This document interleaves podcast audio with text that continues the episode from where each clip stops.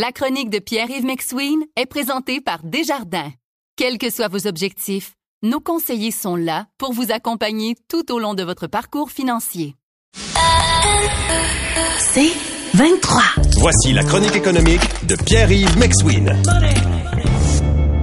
Bon, tu veux me parler de cette... euh, on va parler d'ailleurs à Luc Godbout, le fiscaliste là, qui a produit cette étude euh, de la chaire de recherche en fiscalité et en finances publiques sur le pouvoir d'achat des, euh, des Québécois. Grosso modo, ce qu'il dit, c'est que malgré l'inflation, les Québécois ont quand même réussi à maintenir leur pouvoir d'achat, sauf pour quelques catégories là, de, de personnes. Malheureusement, ce sont les personnes qui ont les plus faibles revenus. Là, on parle des familles monoparentales, les, euh, les aînés de 65 à 69 ans. Bref, les, les, les, les familles également là, à faible revenu ont eu plus de difficultés. Mais tu veux faire une précision entre pouvoir d'achat et obligations financières. Oui, parce que je comprends que cette année, ça a été un choc euh, infla- inflationniste et un choc à plein de niveaux pour plein de gens.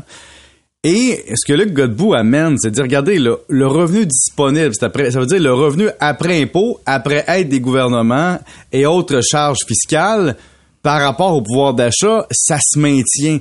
Le problème, c'est que souvent, on mélange euh, capacité de payer avec aussi coût de financement, train de vie, obligations financières, qui n'a pas de lien avec la hausse du prix des biens à la consommation. Parce que je te donne un exemple. Si tu es locataire, puis que tu paies par exemple 1250 par mois, tu es protégé par le tribunal administratif du logement si tu maintiens ton bail. OK? Ça, c'est une chose. Mais si tu es propriétaire, c'est sûr que tu as l'impression que ton pouvoir d'achat a vraiment diminué de façon drastique parce que ton, si tu un jeune propriétaire de 20 à 40 ans, ton coût hypothécaire a tellement augmenté dans les dernières années si tu es en renouvellement que tu vis un choc important au niveau de l'obligation financière. Ouais. Mais ça, c'est extérieur à ce que M. Godbout présente, parce que M. Godbout présente ton revenu disponible, c'est-à-dire le vrai revenu que tu as après tes charges fiscales, puis l'aide fiscale, et on l'a comparé avec la hausse des biens à la consommation. Et c'est pour ça que quand ton hypothèque augmente de 500 pièces par mois, tu t'appauvris, mais c'est à cause du fait que tu es propriétaire d'un immeuble endetté. Parce que si on prend la même situation, comme tu dis, puis tu prends des personnes âgées qui, elles, n'ont techniquement plus d'hypothèque à payer, mais vivent un problème de stagnation des revenus et de non-indexation de leurs revenus, là, c'est un autre problème. Donc, on ne peut pas généraliser à la population entière, comme dit M. Godbout, pour le train de vie et pour la capacité de payer, parce qu'on a tous des enjeux différents. T'es ado, tu comprends pas la vie financière trop trop, puis tu vis pas les conséquences. T'es jeune adulte, faut que tu t'équipes, faut que tu t'endettes. T'es plus vieil adulte, t'as des enfants, oui t'as de l'aide gouvernementale, mais maudit que tout coûte plus cher, donc tous les équipements des enfants, les abonnements, tout ça augmente. Je te donne un exemple. Mon enfant est pas à l'école, Louis. Je suis allé au bowling hier. J'ai eu un choc inflationniste au bowling. Ah oui, hein? Vous écoutez la chronique économique avec Pierre-Yves McSween.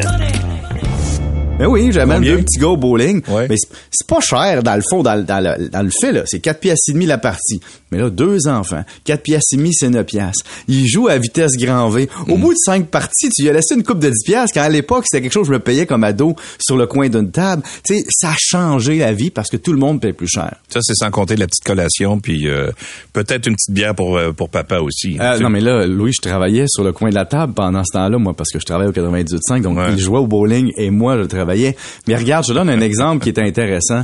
Euh, je suis allé voir le revenu disponible 2023-2022 euh, sur le site du gouvernement puis le calculateur.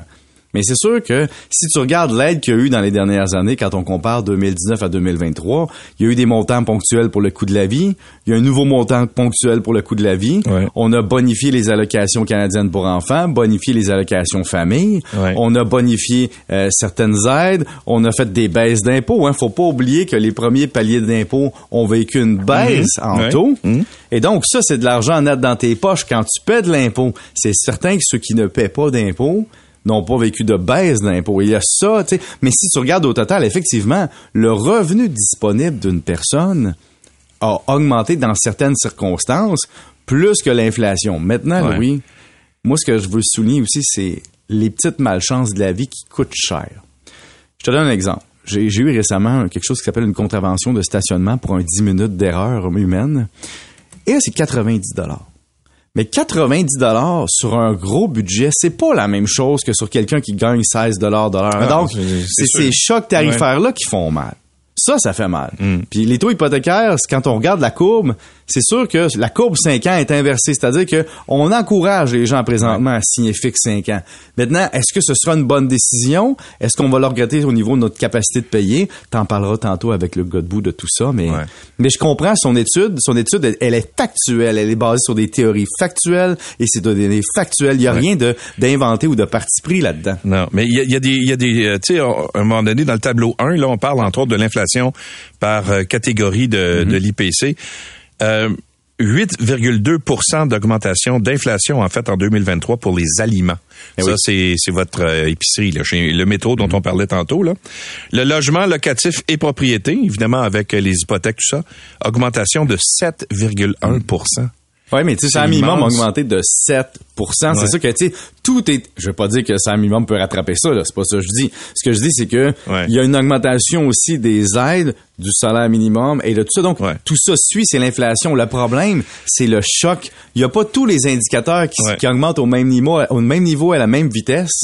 Ce qui fait en sorte qu'on vit des chocs, comme tu dis, comme le choc, euh, tu vois, au niveau de l'essence. Ça, ça, ça, ça vivote. Des fois, c'est plus, des fois, c'est moins. Donc, ça dépend de ton rythme de vie, où tu viens, qu'est-ce que tu consommes. Mais, mais c'est pas facile. On veut pas dire que c'est facile. Mais factuellement, il dit, vous vous maintenez dans certaines circonstances. Pierre-Yves McSween, merci. À demain. À demain. Salut.